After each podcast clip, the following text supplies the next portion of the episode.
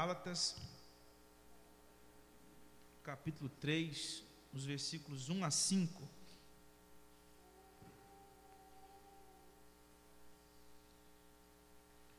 Gálatas, capítulo 3, versículos 1 a 5.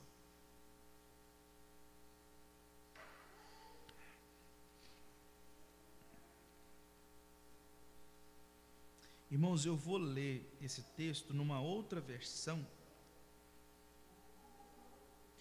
mas você pode acompanhar na sua aí, tá bom?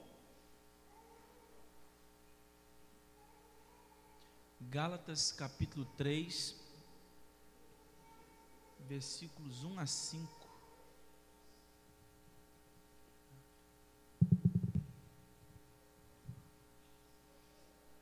Gálatas capítulo 3, versículos 1 a 5. Ó insensatos Gálatas, quem vos fascinou para não obedecerdes à verdade, a vós, perante os olhos de quem Jesus Cristo foi evidenciado, crucificado entre vós? Só quisera saber isto de vós: recebestes o Espírito pelas obras da lei ou pela pregação da fé? Sois vós tão insensatos que, tendo começado pelo Espírito, acabeis agora pela carne? Será em vão que tenhais padecido tanto? Se é que isso também foi em vão. Aquele, pois, que vos dá o Espírito e que opera maravilhas entre vós, o faz pelas obras da lei ou pela pregação da fé? Irmãos, eu quis fazer a leitura desse texto, não sei se você deve ter reparado aí na sua Bíblia, mas o primeiro versículo que está a diferença, né? Tem uma expressão aí, para não obedecerdes à verdade. Por isso eu achei por bem o uso dessa, dessa versão, ah, que é a corrigida fiel. Irmãos, nós vimos nos versículos anteriores, de 11 a 21, que Paulo afirmou que ninguém é justificado pelas obras da lei, mas pela fé em Cristo Jesus.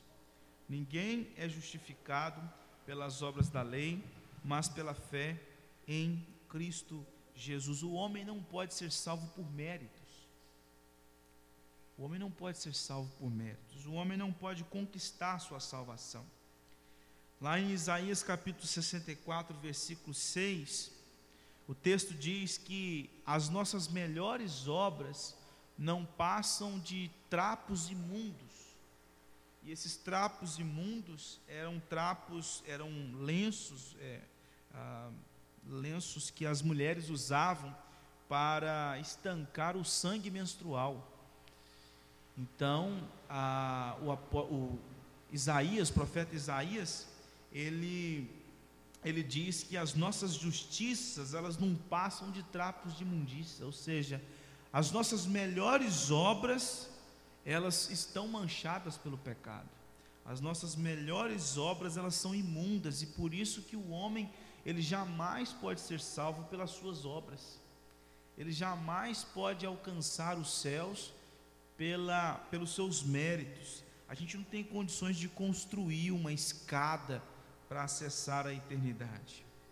Então o homem só pode alcançar a redenção em Cristo Jesus, justificados, pois mediante a fé temos paz com Deus. E assim, do mesmo jeito que o homem só pode ser justificado mediante a fé e não pelas obras da lei, o que Paulo está tratando aqui no capítulo 3, versículos 1 a 5, é de que se este homem é justificado tão somente pelas obras da lei, o Espírito Santo de Deus só pode ser dado a esse homem também pela, pela fé, melhor dizendo, né? Ele não pode ser justificado pelas obras da lei, mas pela fé. E este recebimento também do Espírito Santo também se dá por intermédio da obra de Cristo Jesus. Por isso que nós lemos João capítulo 3, onde ah, o evangelista diz que nós só podemos entrar no reino dos céus, no reino de Deus, se nós ah, formos nascidos do alto, se nós formos nascidos do Espírito Santo de Deus. E este ato de Deus nos redimir, de nos regenerar, de nos salvar, ele se dá tão somente pela graça de Deus e não por aquilo que nós fazemos ou deixamos de fazer. E por isso que Paulo, aqui nesses versículos que nós acabamos de ler, ele disse que o recebimento do Espírito, que é tão necessário para a nossa salvação, porque é o Espírito que convence o homem da justiça, do pecado e do juízo, é o Espírito que cela o nosso coração e nos marca para o resgate de Cristo Jesus. Este Espírito ele não é concedido por aquilo que você faz, não é pela prática das obras da lei que Deus há de olhar para você da eternidade e dizer assim: Eu vou salvar essa pessoa, porque ela está correndo atrás. E aí vai dar o Espírito para essa pessoa que busca alcançar a salvação pelos seus méritos. Então, Paulo faz alguns questionamentos, né, algumas afirmações interrogativas ah, aos crentes da Galácia. Ele diz aqui: olha, ah, quem vos fascinou para não obedecerdes à verdade? Vocês receberam o Espírito pelas obras da lei ou pela pregação da fé? Vocês começaram no espírito e agora querem terminar na carne? Vocês estão correndo em vão do jeito que vocês estão mudando de um evangelho por outro? O espírito opera maravilhas no meio de vocês através das obras da lei ou por causa da pregação da fé? Então, Paulo faz questionamentos aos membros da igreja da Galácia por conta das suas a, atitudes em relação a tudo que estava acontecendo naquela ocasião que os cristãos judaizantes estavam pregando um falso evangelho. Então, Paulo está dizendo claramente que o homem, como ele fala aqui no versículo 3, sois vós tão insensatos que, tendo começado pelo Espírito, acabeis agora pela carne, ou seja, vocês que nasceram de novo pelo poder do Espírito, vocês agora querem ser aperfeiçoados pela carne. O mesmo Espírito que salvou vocês é o Espírito que aperfeiçoa vocês. Vocês querem se aperfeiçoar na carne, nas obras. E, e a gente sabe muito bem que a gente não tem esse poder. Paulo, em Efésios capítulo 4, versículo 17 a 24, diz sobre o revestimento do novo homem e o despir-se do velho, e tudo isso acontece linkado em Cristo Jesus. A gente não pode com atos externos, se purificar, se aperfeiçoar.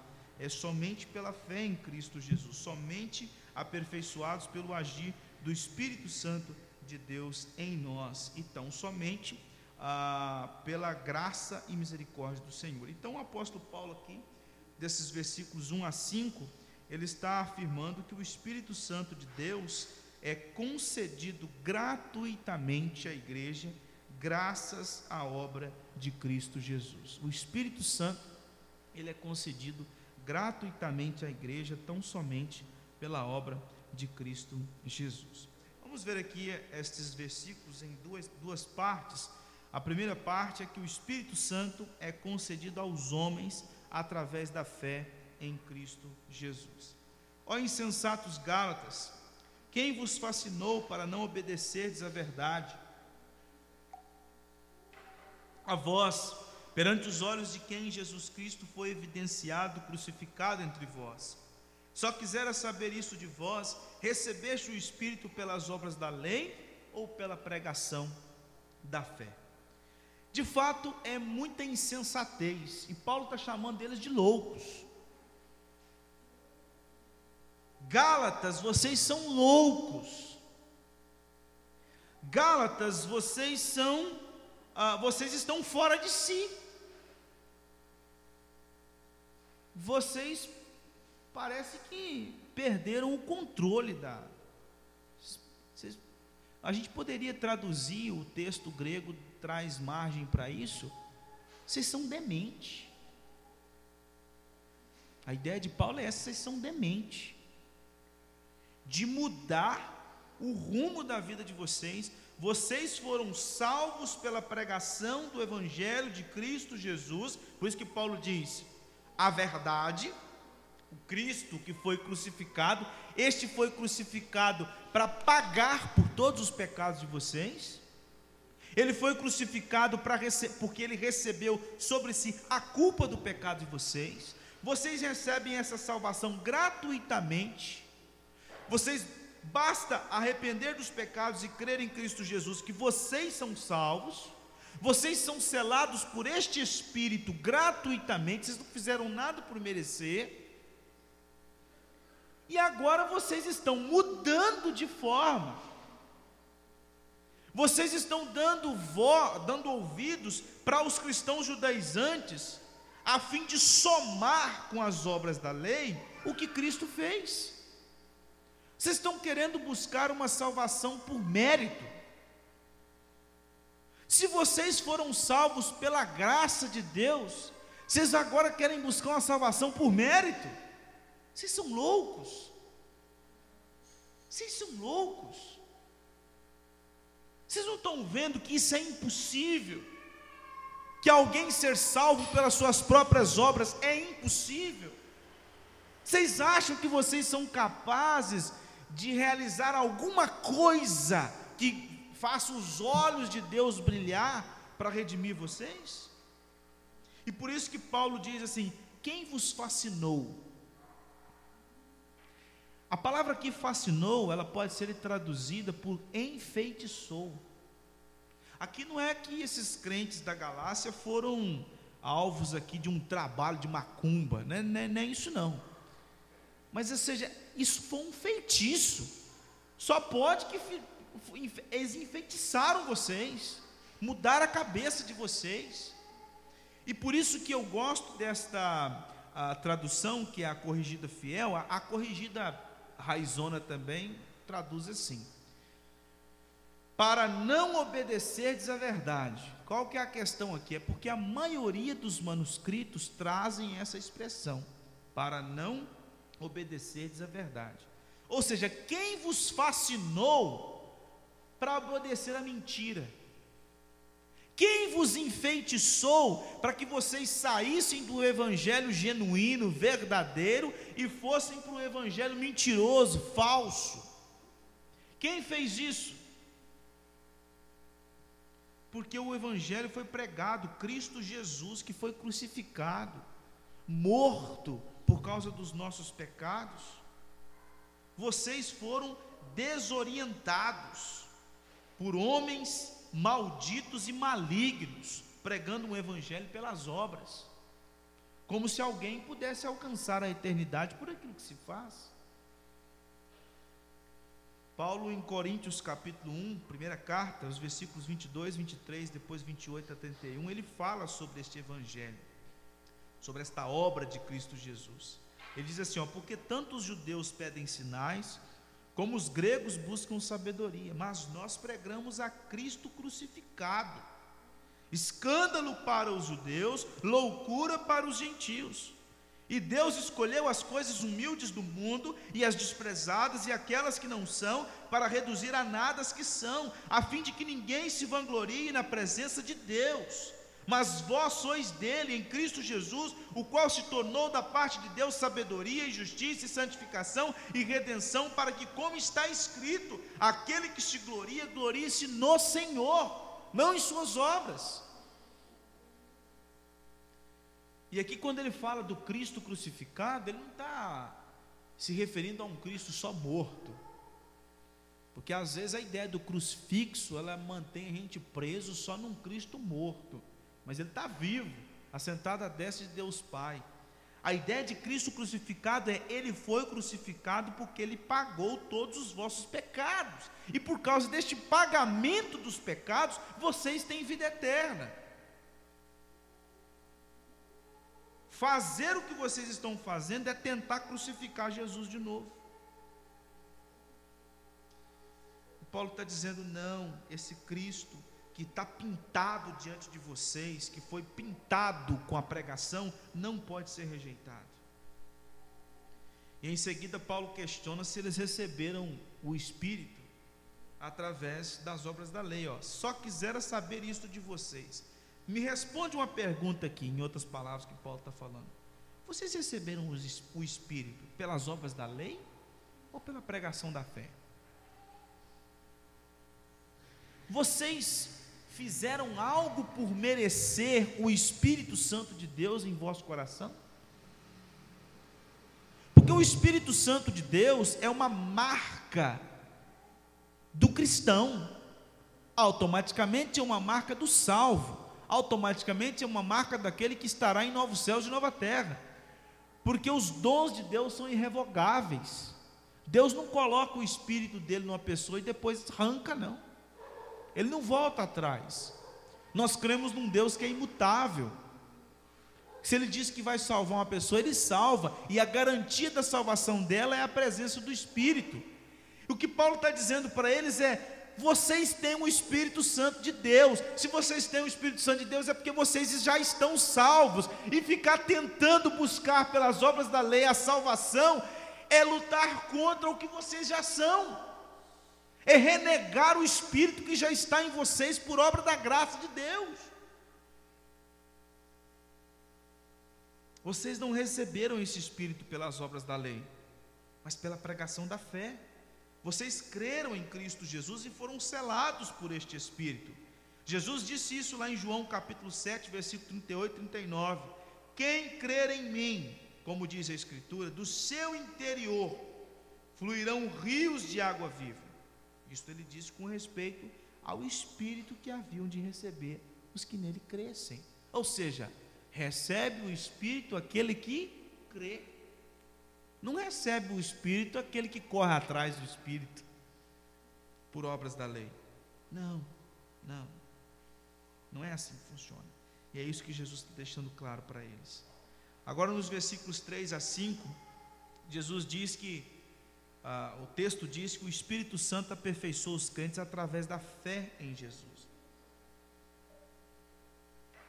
Sois vós tão insensatos que, tendo começado pelo Espírito, acabeis agora pela carne? Será em vão que tenhais padecido tanto, se é que isso também foi em vão? Aquele, pois, que vos dá o Espírito e que opera maravilhas entre vós, o faz pelas obras da lei ou pela pregação da fé? Paulo está dizendo para ele o seguinte: uma vez agraciados com o dom do Espírito, vocês estão achando que agora vocês vão crescer na graça no conhecimento de Deus por intermédio das obras da lei? É com esse monte de pode e não pode que vocês vão ser santificados? De observância de festas? É através disso aí que vocês vão ser santificados? É através de come isso e não come aquilo que vocês vão ser santificados?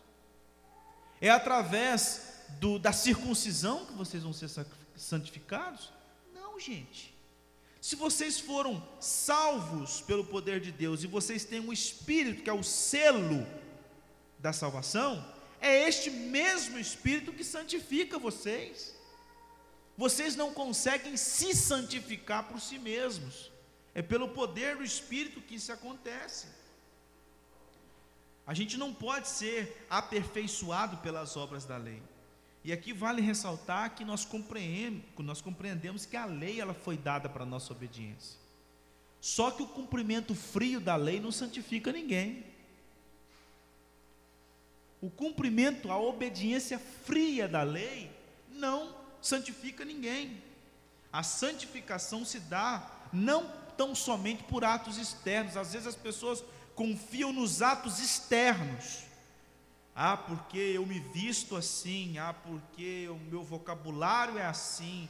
Ah, porque ah, eu não faço isso, eu não faço aquilo, eu não bebo isso, eu não bebo aquilo, eu não tomo aquilo outro, eu não como isso aqui, etc. Como se estas coisas santificassem. E Paulo está dizendo: não, a santificação não se dá por atos externos, a santificação é uma obra do Espírito Santo. Aí você toma a decisão de realizar atos externos confiando que aquilo vai te santificar.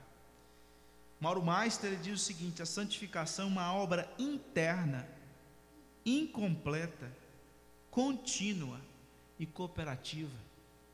A santificação é uma obra que acontece dentro, não do lado de fora.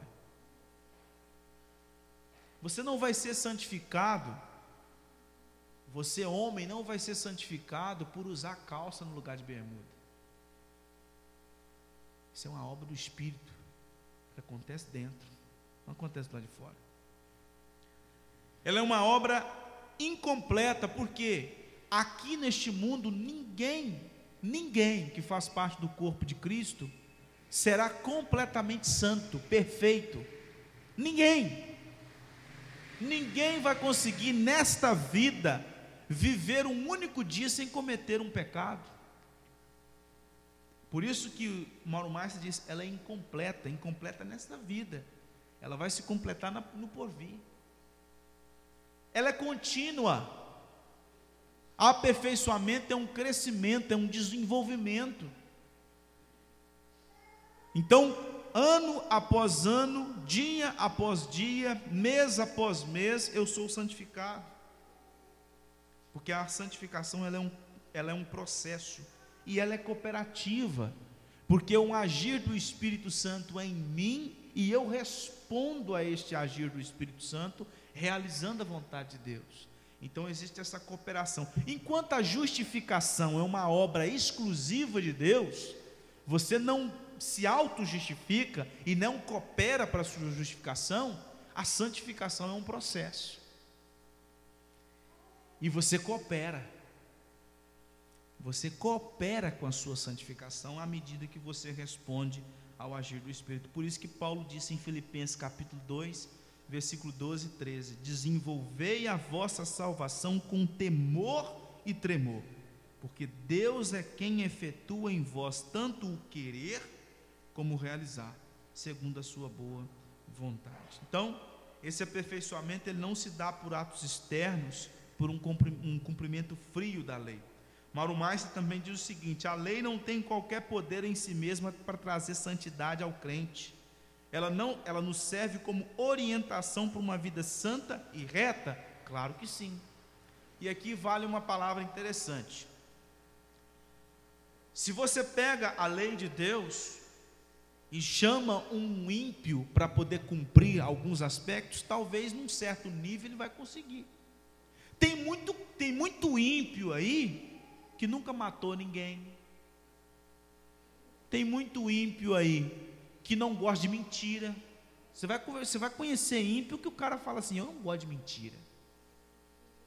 Tem muito ímpio aí que é um cara fiel nos seus relacionamentos, é um cara honesto na sociedade, mas isso não vai santificá-lo, porque ele não tem o Espírito Santo de Deus. Então, por isso que Mauro Meister nos ajuda a entender que a lei pela lei não santifica. Você dizer assim: eu não minto, eu não furto, eu não falo isso, eu não como aquilo, eu não como aquilo outro.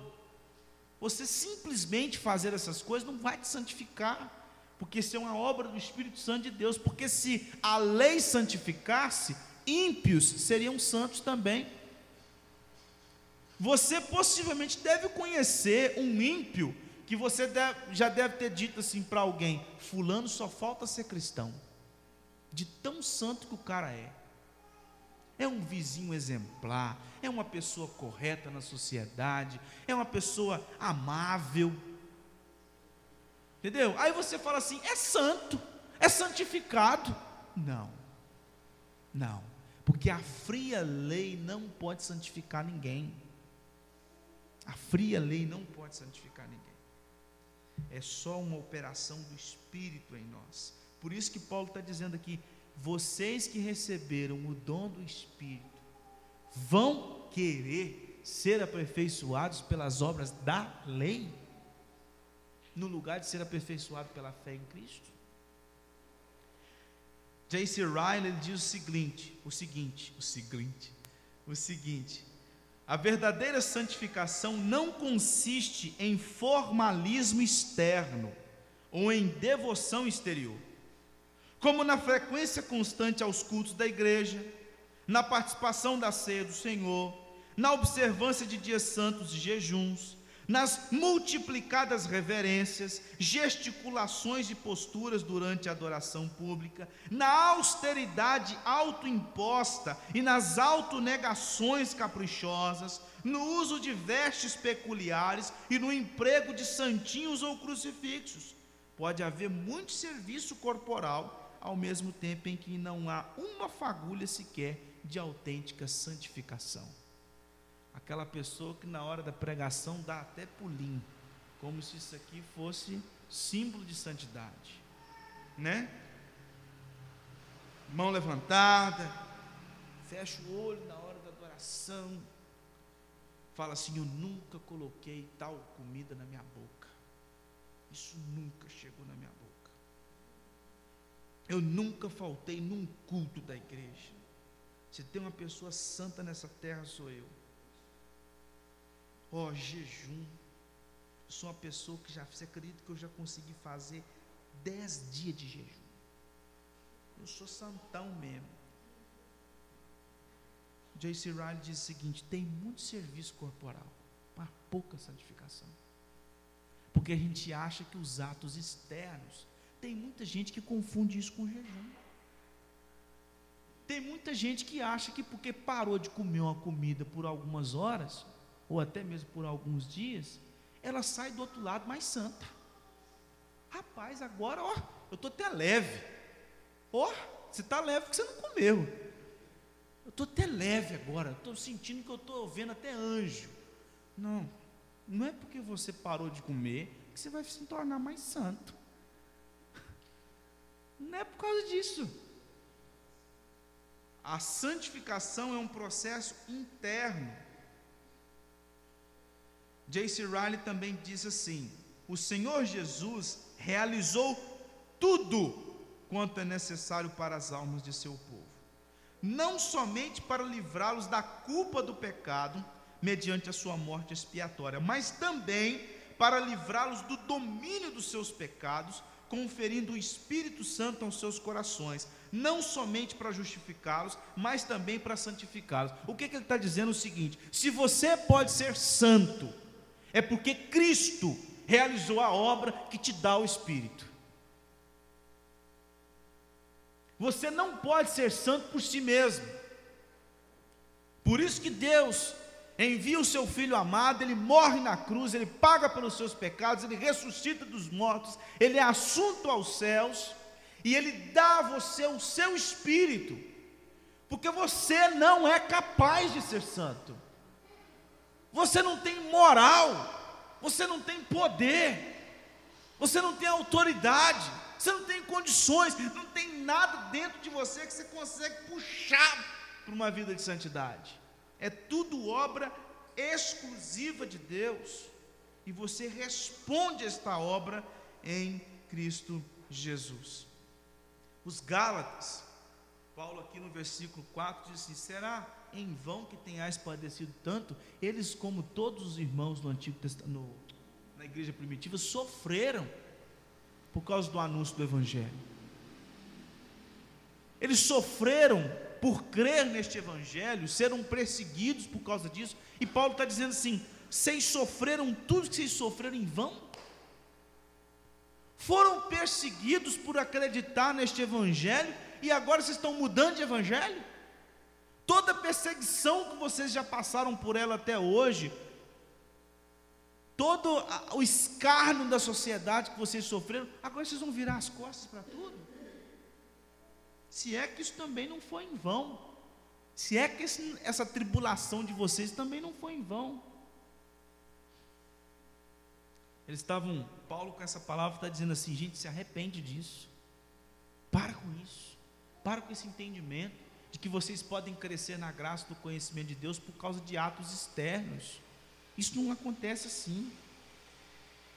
E a gente aprende também, Paulo, nos versículos 5, dizendo que aquele, pois, que vos dá o Espírito, vos dá este Espírito que opera maravilhas, e aqui opera maravilhas, pode ser tanto no caráter externo quanto interno.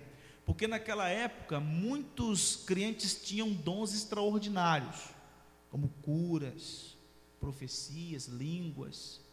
Então isso tudo era obra do Espírito Santo, não era deles. Eles não alcançaram o dom de língua por força própria. Era o poder do Espírito. Também o mesmo Espírito que dava a eles esperança, amor, fé, compaixão. Então veja que tanto atos externos quanto atos internos era obra desta, desta presença ativa no meio desses crentes. E por isso que Paulo diz: vocês são insensatos por mudar a maneira de enxergar as coisas. Irmãos, desta forma, nesses cinco versículos, Paulo ele, ele expõe a inconsistência do falso evangelho. Porque o falso evangelho diz que você deve buscar a santidade, sendo que essa santidade é dada pelo Espírito. Este evangelho falso diz que você deve conquistar a sua salvação, sendo que você já tem um Espírito que autentica a sua salvação. É a mesma coisa, vamos tentar, toda, qualquer ilustração que a gente puder dar, ela é medíocre perto das realidades espirituais. Mas é a mesma coisa que você tomar conhecimento que você já passou no concurso público e vai estudar para a prova. Paulo está falando isso, vocês já têm o dom do Espírito, vocês já são salvos. Vocês estão tentando praticar atos de justiça, obras da lei, para somar ao que Cristo fez para serem justificados? Mas vocês já têm um Espírito, gente. Se vocês já têm um Espírito, isso já é a autenticação da nova vida que vocês possuem. O Espírito é esse dom, é essa garantia que Deus nos dá por graça, por misericórdia, e Ele atua na vida de vocês, aperfeiçoando a caminhada de vocês pela fé em Cristo. Tudo se dá pela fé e não pelas obras da lei. E aqui eu gostaria de concluir com algumas aplicações. Primeira delas é que há muitos falsos cristãos, falsos mestres, que continuam enfeitiçando muitos crentes. Há muita gente pregando esse tipo de evangelho por aí. Um evangelho que você soma Cristo com as suas obras. Há muita gente pregando isso ainda. Tem muito falso mestre enfeitiçando crentes e você precisa tomar cuidado com isso. Porque do mesmo jeito que foram lá nos Gálatas e sondaram eles para pregar o evangelho, eles vão chegar na sua casa. Eles vão chegar na sua casa pelas ondas do rádio, eles vão chegar na sua casa pela antena da televisão, eles vão chegar na sua casa batendo na porta da sua casa. Eles vão chegar de alguma forma. Então você tem que tomar cuidado. Porque senão, Paulo vai estar falando para você também, você é um demente. Se você estiver dando atenção para esse tipo de evangelho. Você é um louco, um insensato. Se você der a der voz para esse tipo de evangelho. Segunda coisa, há muitos crentes insensatos hoje nas nossas igrejas que ainda acreditam que a justificação se dá pela fé e obra. Muita gente hoje achando que não basta só acreditar em Jesus, tem que fazer por merecer. Muita gente hoje tentando somar a obra de Cristo em não fazer determinadas coisas e fazer outras. Às vezes você chega para um crente e fala assim, para um cristão, um membro das nossas igrejas, pergunta para ele assim: E aí, meu irmão, convicto da sua salvação? Ele, estou buscando. Oh, estou buscando? Estou buscando o quê? A certeza da salvação ou se é salvo? Estão buscando, né? Estão buscando? Crente que é crente está buscando salvação, não, é? Você pode estar tá buscando a certeza da salvação. A gente até trabalhou isso aqui na escola dominical, que às vezes a gente pode oscilar isso aí.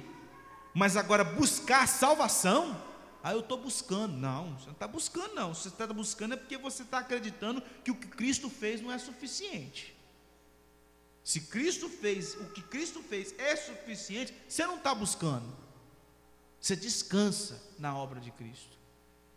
Terceiro lugar, há muitos cristãos que ainda buscam a santificação por seus próprios esforços.